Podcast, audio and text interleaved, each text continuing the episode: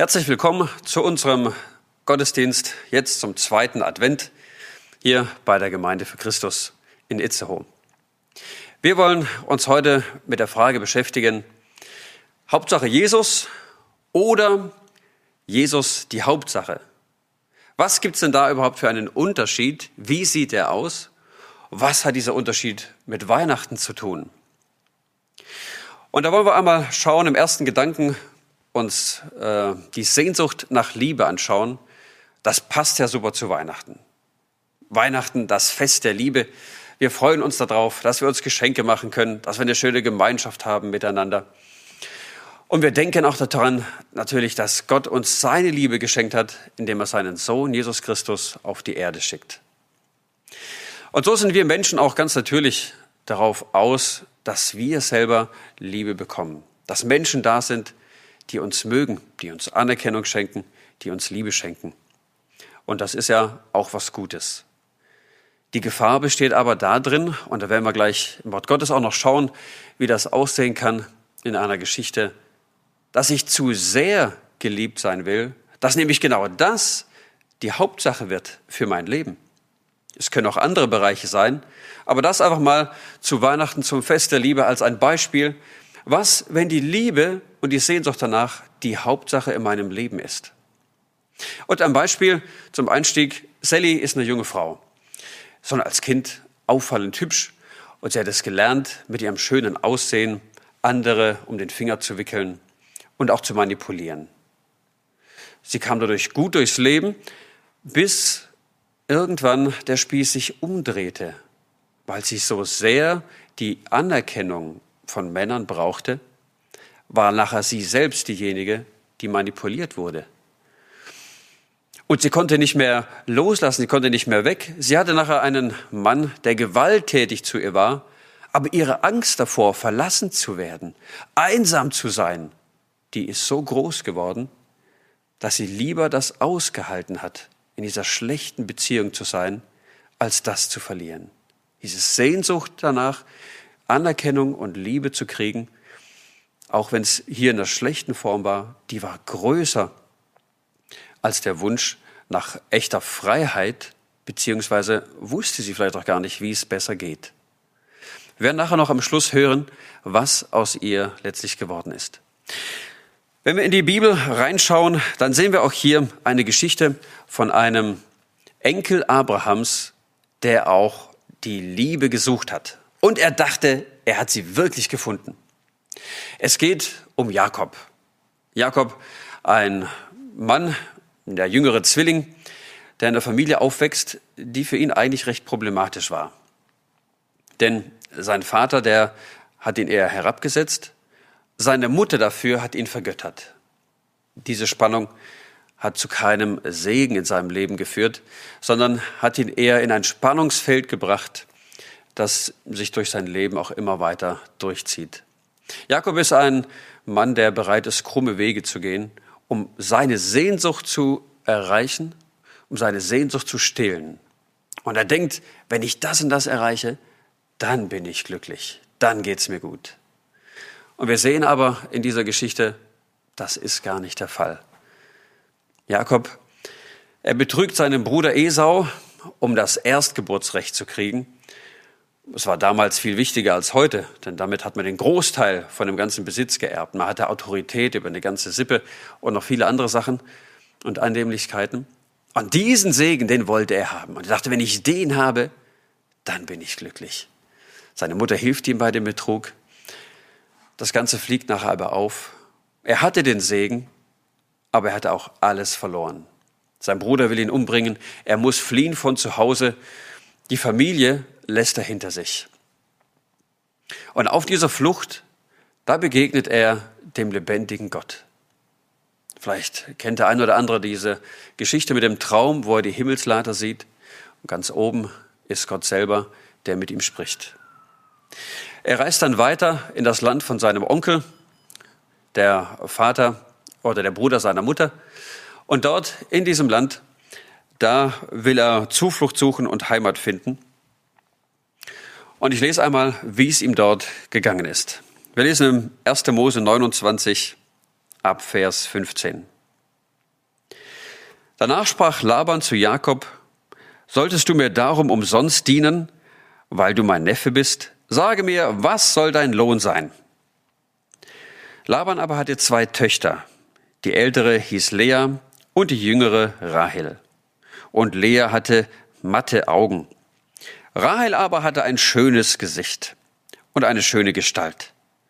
Und Jakob liebte Rahel, und so sprach er, ich will dir sieben Jahre lang dienen, um Rahel, deine jüngere Tochter.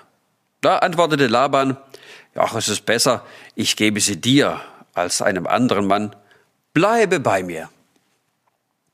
So diente Jakob um Rahel sieben Jahre lang, und sie kamen ihm vor wie ein einziger Tag, und so blieb, so lieb hatte er sie. Und Jakob sprach zu Laban, Gib mir meine Frau, dass ich zu ihr eingehe, denn meine Zeit ist erfüllt. Da lud Laban alle Leute des Ortes ein und machte ein Mahl. Und es geschah am Abend, da nahm er seine Tochter Lea und sprach, brachte sie zu ihm, und er ging zu ihr ein. Und Laban gab seine Magd Silpa seiner Tochter Lea zur Magd. Und es geschah am Morgen, siehe, da war es Lea, und er, also Jakob, sprach zu Laban, warum hast du mir das getan?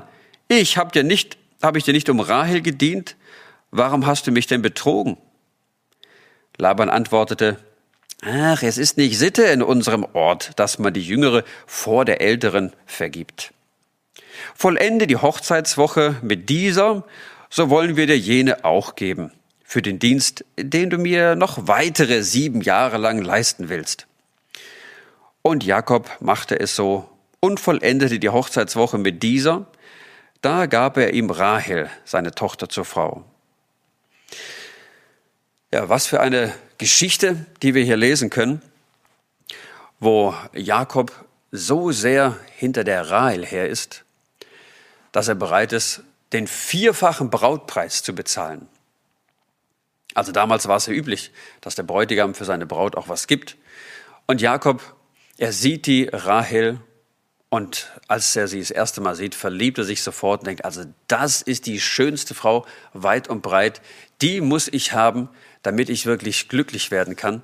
Wenn ich die habe, dann geht's mir gut. Dann bin ich wirklich glücklich. Und so macht er sich auf und sagt, ach, dieser Brautpreis, das ist gar kein Problem. Das kriege ich schon hin. Sieben Jahre lang werde ich arbeiten, hart arbeiten. Uns kam mir vor wie nix. Kein Problem. Diese Sehnsucht nach Liebe, die er da lebt, die wird ihm nachher zum Verhängnis. Sie hat ihn mehr oder weniger versklavt, hat ihn gefangen genommen und hat ihn getrieben. Jakob war kein freier Mann, der einfach tun konnte, was er wollte, sondern er musste das eine haben. So wie er vorher dem Segen hinterhergerannt ist, so rennt er jetzt hier der Rahel hinterher um endlich glücklich zu werden. Und nach diesen sieben Jahren, da geht er zu Laban und sagt, so, Laban, gib mir deine Tochter endlich, jetzt will ich endlich mit ihr schlafen. So steht's da, dass ich zu ihr eingehe, ganz offen. Also das sollte mal einer versuchen. Ich habe dann auch, oder wir haben vier Töchter. Wenn da irgendwie ein Schwiegersohn kommt und so daherredet, der weiß ganz schnell, wie es nach draußen geht. Für Laban scheint es gar kein Problem zu sein. Er hat ja das Ganze kalkuliert. Und er treibt sein fieses Spiel und nutzt diese Sehnsucht vom Jakob aus, um ihm auch noch seine andere Tochter, die Lea, die mit den matten Augen, also wahrscheinlich war sie nicht ganz so hübsch, unterzuschieben und nochmal den gleichen Brautpreis auch für sie rauszuholen. Also für ihn als Vater ein Wahnsinnsgeschäft, das er hier machen kann. So viel sag mal, Glück kann man ja nur gar nicht haben, dass da ein Mann ist, der gleich beide Töchter heiraten will und auch noch 14 Jahre lang bereit ist, für sie zu arbeiten. Diese abgöttische Liebe, mit der Jakob der Rahl hinterhergeht, die wird ihm auch hier wieder zum Verhängnis. Er lässt sich davon einfangen und macht letztlich ja Rahel zu seinem Abgott. Das ist es. Wenn die mich liebt, dann geht's mir gut. Seine Sehnsucht nach Liebe wird seine Hauptsache im Leben. Und das diktiert ihn letztlich. Was ist das Ende vom Lied? Wenn wir die Geschichte weiterlesen, dann sehen wir, wie Jakob letztlich seine ganze Familie über Jahrzehnte lang damit kaputt macht. Denn er liebt nachher auch die Kinder von Rahel mehr als die Kinder von Lea. Und die einen, die werden verhätschelt und verwöhnt, und die anderen werden zurückgesetzt und werden entsprechend bitter. Die Auswirkungen ziehen sich durch. Die Kinder haben ihren Schaden davon. Und so können wir uns auch fragen, was ist denn für uns eigentlich die Gefahr, dass wir etwas so sehr wollen, dass wir letztlich einen Schaden dadurch erleiden? Was soll die Hauptsache in unserem Leben sein?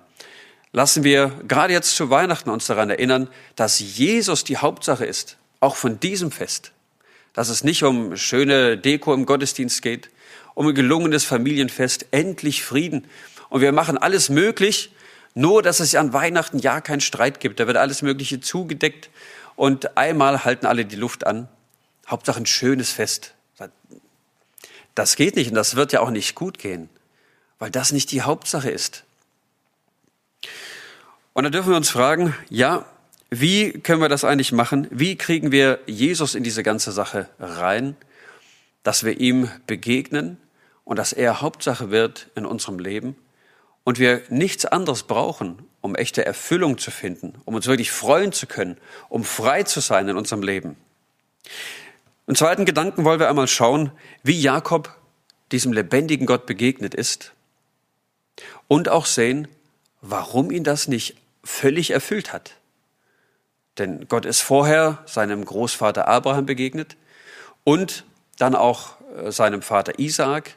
Und genauso begegnet Gott auch hier dem Jakob. Wir lesen von Jakob im Kapitel 28 wie er Gott begegnet ist und auch den Segen, den Gott über ihn ausspricht. Ab Vers 13 bis 15, da redet Gott zu Jakob und sagt zu ihm, und siehe, der Herr stand über ihr, über dieser Himmelsleiter und sprach, ich bin der Herr, der Gott deines Vaters Abrahams und der Gott Isaaks, der das Land, auf dem du liegst, das will ich dir und deinem Samen geben. Und dein Same soll werden wie der Staub der Erde, und nach Westen, nach Osten, nach Norden und Süden sollst du dich ausbreiten. Und in dir und in deinem Samen sollen gesegnet werden alle Geschlechter der Erde. Und siehe, ich bin mit dir. Und ich will dich behüten. Überall, wo du hingehst und dich wieder in dieses Land zurückbringen. Denn ich will dich nicht verlassen, bis ich vollbracht habe, was ich dir zugesagt habe. Was für ein gewaltiges Versprechen, das Gott hier dem Jakob gemacht hat, in der lebendigen Begegnung mit ihm. Und eigentlich könnte man meinen, jetzt müsste er sich so wie Abraham Gott völlig zur Verfügung stellen und sagen, Gott, wenn du mir das alles versprichst, dann will ich dir mein Leben vorbehaltlos und ganz geben, dir absolut ausliefern. Aber was macht Jakob? Hauptsache Jesus, sage ich mal. Er lässt Gott einen Teil seines Lebens sein, aber er macht ihn nicht zur Hauptsache. Denn hör mal gut zu, wie antwortet er auf dieses Versprechen von Gott? Er macht ein Gelübde. Aber hier sagt er, nach einem Vers 20 und 21, dann legte Jakob ein Gelübde ab. Wenn Gott mir beisteht und mich auf meiner Reise behütet, wenn er mir Nahrung und Kleidung gibt und ich wohlbehalten zu meiner Familie zurückkehren kann, dann soll Jahwe mein Gott sein. Er hat hier wirklich den lebendigen Gott kennengelernt, Jahwe, so wie Gott sich offenbart. Aber er macht eine Bedingung dran. Wenn, dann. Gott, wenn du mir wirklich das Gute tust, das, das ich ja auch brauche, das ich mir wünsche, dann bin ich auch bereit, dir zu folgen und dir zu vertrauen. Sind wir besser als Jakob?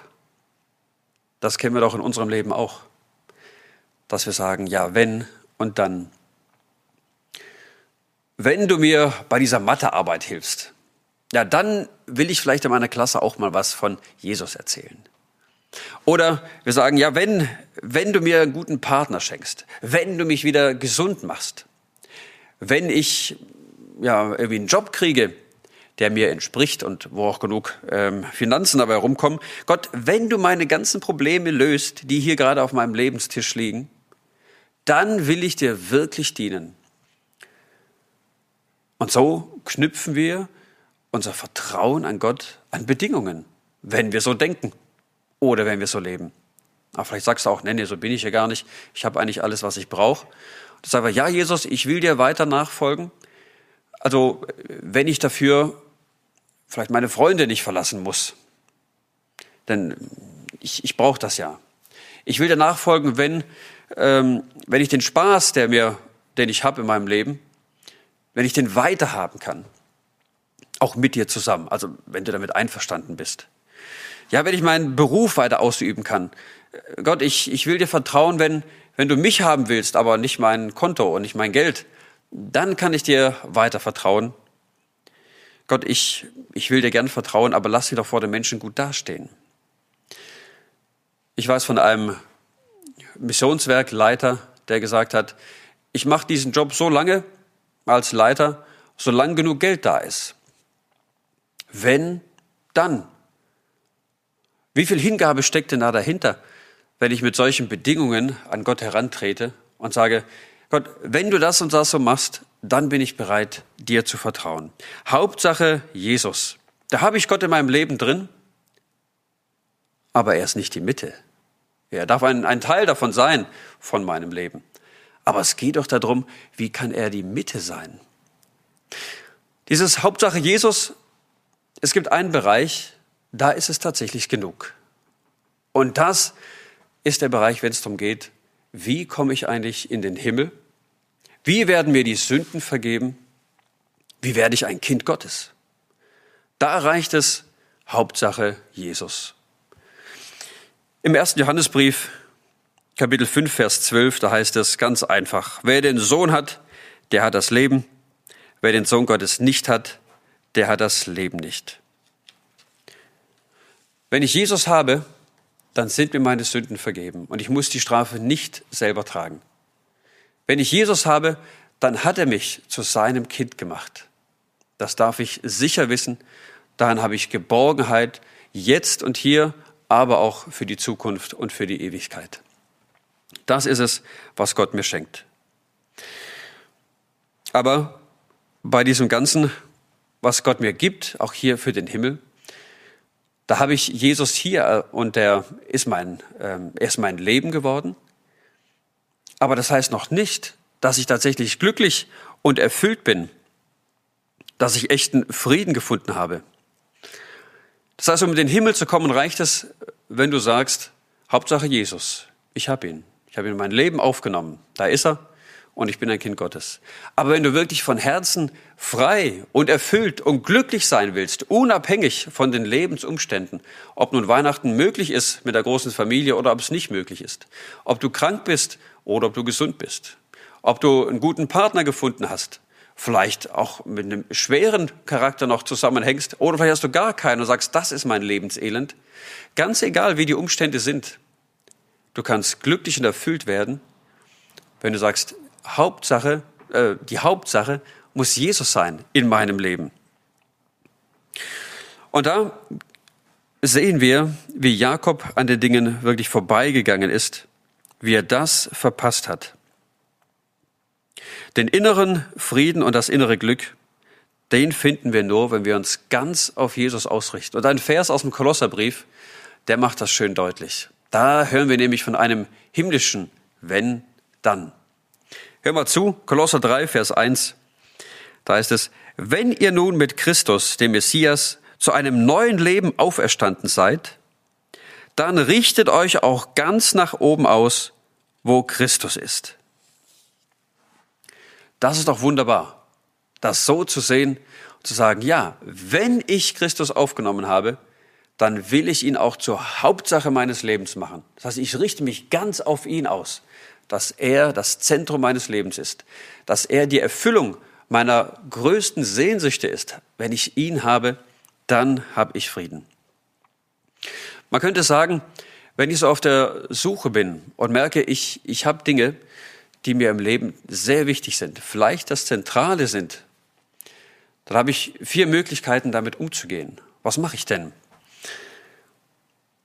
Das erste ist, angenommen, es ist jetzt eben ähm, ein Partner, vielleicht eine, äh, eine hübsche Frau, sagt Jesus, wenn du mir das gibst, das ist wunderbar. Und dann merke ich aber nachher, sage ich, oh, also so, so ganz toll ähm, war das irgendwie gar nicht.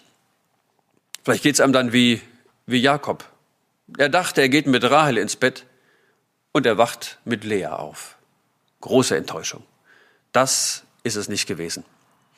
Ja, dann kommt einfach ein anderes Objekt muss dahin. Das heißt, die erste Möglichkeit ist, das Objekt meiner, meiner Sehnsucht muss ich tauschen. Wenn es mit der Frau nicht klappt, dann oh, brauche ich halt eine andere. Mit der werde ich glücklich. Wunderbar. Das ist der Traum. Ich muss nur das Ding tauschen. Vielleicht ist einer noch klüger und sagt, nee, nee, nee, das, also mit den Frauen, das wird alles nix. Äh, ich muss jetzt im Job aktiv werden. Oder irgendwas anderes, wo ich einfach das tausche, meinen, meinen Abgott austausche, von dem ich jetzt Erfüllung erhoffe und erwarte. Das ist die eine Möglichkeit. Und die andere ist, dass ich sage, oh, wahrscheinlich alle anderen Menschen um mich herum, die sind alle irgendwie glücklich. Und die haben alle so einen Frieden. Und denen geht's allen gut, nur bei mir klappt's nicht. Ah, wahrscheinlich bin ich schuld daran. Oh, und dann bade ich im Selbstmitleid. Denke, ah, oh, wenn ich nur auf mich schaue. Irgendwas läuft bei mir falsch. Da mache ich dem Teufel Tür und Tor auf, dass er mich in die Schwermut ziehen kann wie sagt man, Selbstmitleid, so habe ich es mal gehört, ist die Schwiegermutter des Teufels. Also die kann einem wirklich schlimm zu schaffen machen. Und wenn es weitergeht und ich immer bloß denke, oh ja, und ich armer und elender, dann führt mich das vielleicht sogar in eine Depression hinein, wo ich nachher feststecke und wirklich mein Leben über mir grau und dunkel wird. Ein anderer, der findet vielleicht noch einen anderen Weg und sagt, du, ja, die ganze Welt ist schuld. Also ich nicht. Aber alle anderen, alles ist schuld. Und dann wenn wir das Bild mit den Frauen nehmen, wie hier bei Jakob, die Frauen sind alle nix. Also die, die sind alle gefährlich und äh, lasst da mal die Finger lieber davon weg. Und da wird jemand verbittert, zynisch, zieht sich auch zurück. Der findet keinen Frieden. Wenn ich nur das eine unbedingt will oder unbedingt Abstand davon halte, beides kann mich versklaven. Und eben der vierte Punkt, wenn ich sage, ich will mich ganz auf Jesus ausrichten und ich will ihn zum Mittelpunkt meines Lebens machen, da kann ich dann tatsächlich Frieden und Erfüllung finden. C.S. Lewis, er hat mal geschrieben, wenn wir nun in uns selbst ein Bedürfnis entdecken, das durch nichts in dieser Welt gestillt werden kann, dann können wir daraus schließen, dass wir für eine andere Welt erschaffen wurden. Eine andere Welt. Unser Bürgerrecht, das ist im Himmel. Da gehören wir hin. Und deshalb müssen wir auch unseren Blick nach oben ausgerichtet halten, auf Jesus hin und ihn zur Hauptsache unseres Lebens machen. Der dritte Gedanke, wie machen wir das? Mach Jesus zur Hauptsache in deinem Leben. Gerade auch jetzt, wenn wir an Weihnachten denken, uns darauf ausrichten. Vielleicht hast du dich ja schon gefragt, was hat eigentlich hier dieser ganze Text und alles mit Weihnachten zu tun? Noch ein bisschen, ich erkläre es gleich. Wir wollen nämlich die Person anschauen, die die einzige in dieser Geschichte ist, die sich entwickelt, die vorankommt. Jakob, er bleibt dabei, von Rahel alles zu erwarten und erlebt immer wieder Tiefschläge dabei. Rahel selber ist auch nur dahinterher, dass sie einen Sohn kriegt. Sie sagt zu ihrem Mann auch einmal, dann mach mir Söhne oder einen Sohn, sonst sterbe ich. Das ist mein Lebensglück, wenn ich endlich ein Kind krieg. Und Jakob sagt auch, bitte ich Gott, wie soll ich das denn machen? Das heißt, jeder steht hier vor einer Sehnsucht, die der andere gar nicht stillen kann. Und ganz am Rand, da steht die Lea, hat nichts zu bieten an Attraktivität in ihrem Leben, kriegt aber einen Sohn nach dem anderen. Und jetzt schauen wir mal, wie sie ihre Söhne nennt. Das ist nämlich bezeichnet. In der Bibel da ist ja nichts umsonst aufgeschrieben. Das ewige Wort Gottes es steckt voller, voller Wahrheit, aber auch voller Schätze, die ausgegraben werden wollen. Und hier in Kapitel 29 ab Vers 31, da finden wir so einen Schatz, weil wir die Veränderung, die Entwicklung von Lea sehen können. Sie schreibt, oder hier steht dann, als Jahwe sah, dass Lea ungeliebt war, da machte er sie fruchtbar, während Rahel kinderlos blieb. So wurde Lea schwanger. Sie bekam einen Sohn und sagte, Jahwe hat meinen Kummer gesehen, jetzt wird mein Mann mich lieben. Von wo erwartet sie die Erfüllung ihrer Sehnsucht? Ja, von ihrem Mann. Gott hat mein Kummer gesehen und mein Mann wird mich jetzt lieben. Deshalb nannte sie ihn Ruben. Danach wurde sie wieder schwanger und gebar einen zweiten Sohn. Sie sagte, Jahwe hat gehört, dass ich ungeliebt bin. So hatte mir auch den gegeben. Sie wollte geliebt werden. Sie nannte ihn Simeon. Wieder wurde sie schwanger und sie bekam einen Sohn. Da sagte sie, jetzt endlich wird mein Mann sich mir anschließen, denn ich habe ihm drei Söhne geboren. Darum nannte sie ihn Levi. Dann wurde sie noch einmal schwanger. Und in dieser Zeit muss etwas passiert sein mit ihr und in ihrem Leben. Und sie gebar einen Sohn. Diesmal will ich Jahwe preisen, sagte sie. Darum gab sie ihm den Namen Judah. Dann bekam sie lange Zeit keine Kinder mehr. Lea, sie wird hier gesegnet von Gott mit einem Sohn nach dem anderen. Und hier bei dem vierten, da ist sie auf einmal Jahwe das Allerwichtigste. In dem Namen sehen wir nichts mehr, dass sie nach Anerkennung von ihrem Mann sucht, sondern sagt, ich will Jahwe preisen. Gott, du bist mein Glück. Ich brauche nichts anderes mehr. Ich bin zufrieden. Ich bin frei, weil ich dich habe in meinem Leben. Von Jahwe konnte sie nur durch Jakob erfahren haben. Denn Gott hatte sich mit diesem Namen Abraham, Isaak und eben Jakob offenbart. Der normale Name damals für, für Gott, das war Elohim. Und der steht hier aber nicht. Das heißt, sie verwendet nicht den gängigen Namen Gott, sondern sie redet von dem lebendigen Gott. Jakob hat wahrscheinlich in der Familie immer wieder auch Gott mit reingenommen. Ja, Hauptsache Gott ist dabei, dann ist doch alles gut. Und so wird und muss Gott auch ein Teil von Leas Leben gewesen sein. Aber hier bei ihrem vierten Sohn, da können wir annehmen, dass sie Gott zur Hauptsache ihres Lebens gemacht hat, weil sie von nirgendswo mehr Liebe, Anerkennung, Zuspruch oder sonst irgendwas nötig hat, so sagt, jetzt will ich Jahwe preisen. Das ist mein Glück. Die Hoffnung von Jakob in Rahel, die hat sich nie erfüllt. Das war ein Trugbild, dem er immer wieder hinterhergelaufen ist. Aber hier bei Lea, da sehen wir, wie sie echtes Glück finden konnte. Und was ist mit diesem Kind? Judah, er bekommt im 1. Mose 49 die Verheißung, aus dir wird der Messias kommen. Der Retter, der das Zepter haben wird, der kommt aus dieser Linie. Das heißt, Gott hat in seinem Plan Lea zur Ur-Ur-Urgroßmutter von seinem Sohn Jesus gemacht. Nicht die hübsche, attraktive Rahel baut Gott in den Stammbaum ein, sondern die verachtete und zurückgesetzte Lea, die wählt er aus. Die ist Teil vom Stammbaum Jesu, wo Gott sagt, in dieser Linie, in dieser Linie setze ich meinen Sohn und in dieser Linie kommt Gott als Mensch auf die Erde. Und damit macht er auch Mut, damit spricht er auch einer Lea Mut zu, sagt er, wer bin ich? Sagt Gott, ich bin doch der Vater der Weisen und ich will für dich der Bräutigam sein, der dir das ganze Glück gibt, der deine Sehnsucht nach Liebe stillt. Ich kann es dir geben. Ich kann dein Herz füllen. Lass du mich nur das Zentrum deines Lebens sein. Und als Jesus dann geboren wurde, da sehen wir dann, dass er tatsächlich auch von seiner Art her ein Nachkomme von Lea war. Hört mal, wie Jesaja ihn beschreibt. Jesaja 53, Vers 2. Wie ein kümmerlicher Spross wuchs er vor ihm auf, wie ein Trieb aus dürrem Boden. Er war weder stattlich noch schön, er war unansehnlich und er gefiel uns nicht. Denken wir so von Jesus gemalt wird er immer ganz gut aussehend eigentlich. Aber die Bibel erklärt uns, er war kein hübscher Mann.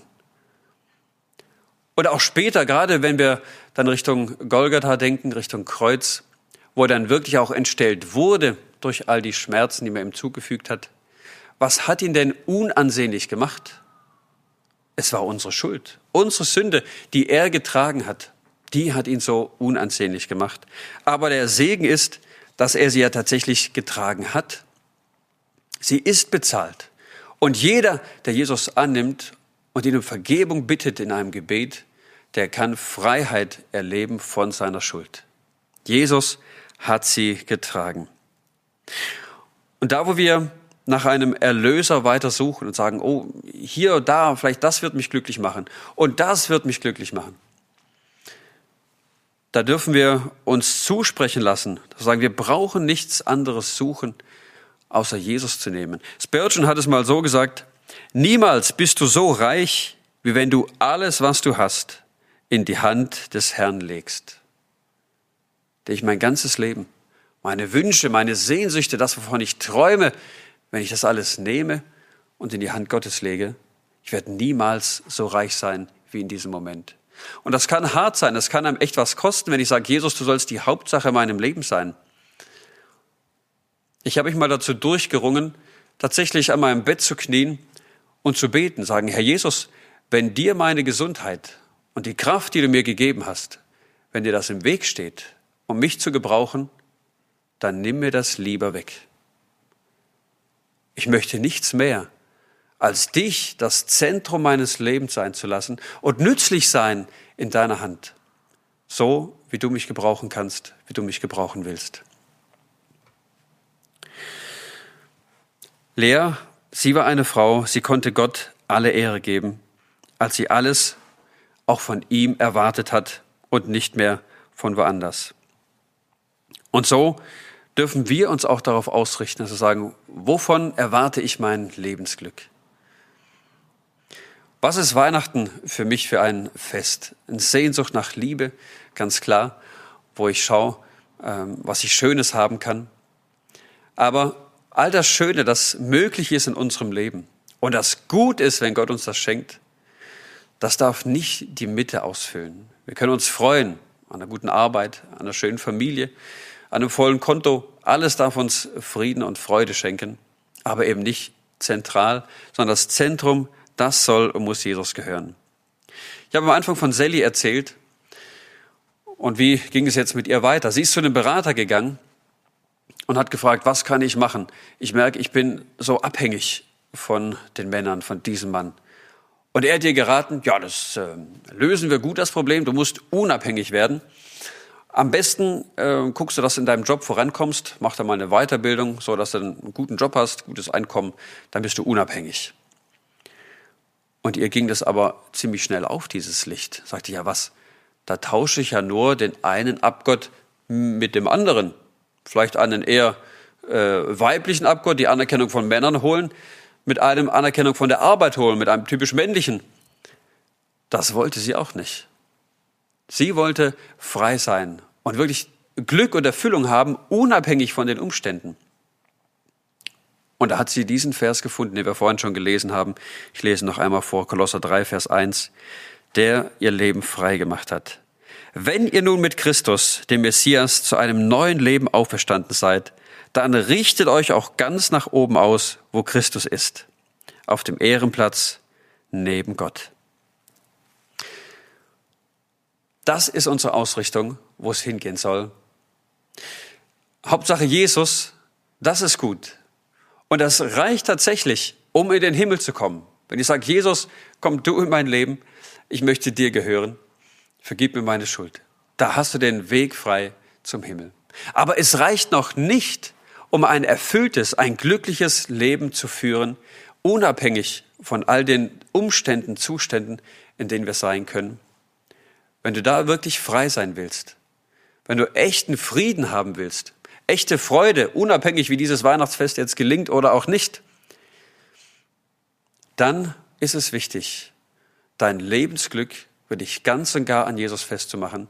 Dann gilt es zu sagen, Jesus ist die Hauptsache für mein Leben. Auf ihn will ich alles ausrichten und von ihm auch mein ganzes Glück erwarten. Wir wollen zum Abschluss noch miteinander beten. Jesus, wir wollen dir Danke sagen dafür, dass du in diese Welt gekommen bist. Gerade jetzt in der Weihnachtszeit denken wir daran, freuen uns daran. Und wir wollen uns auch ausrichten auf dich. Jesus, du bist derjenige, der all unsere Sehnsüchte stillen will und auch stillen kann. Und ich möchte beten darum, dass du jeden von uns auch dahin an die Hand nimmst und dahin führst, jeden, der will, wie du Hauptsache im Leben werden kannst. Wirklich das Zentrum, das, was bei dir in Konkurrenz steht oder dir gegenüber, da möchte ich beten darum, dass du es aufdeckst, dass wir es erkennen in unserem Leben und auch bereit sind, es an die Seite zu schieben, damit du den Platz bekommst, der dir gebührt. Dir wollen wir alle Ehre geben. Jesus, dich wollen wir anbeten, dich wollen wir loben und dir nachfolgen unser Leben lang, weil wir wissen, es gibt keinen, der so viel Liebe hat für uns wie du. Amen.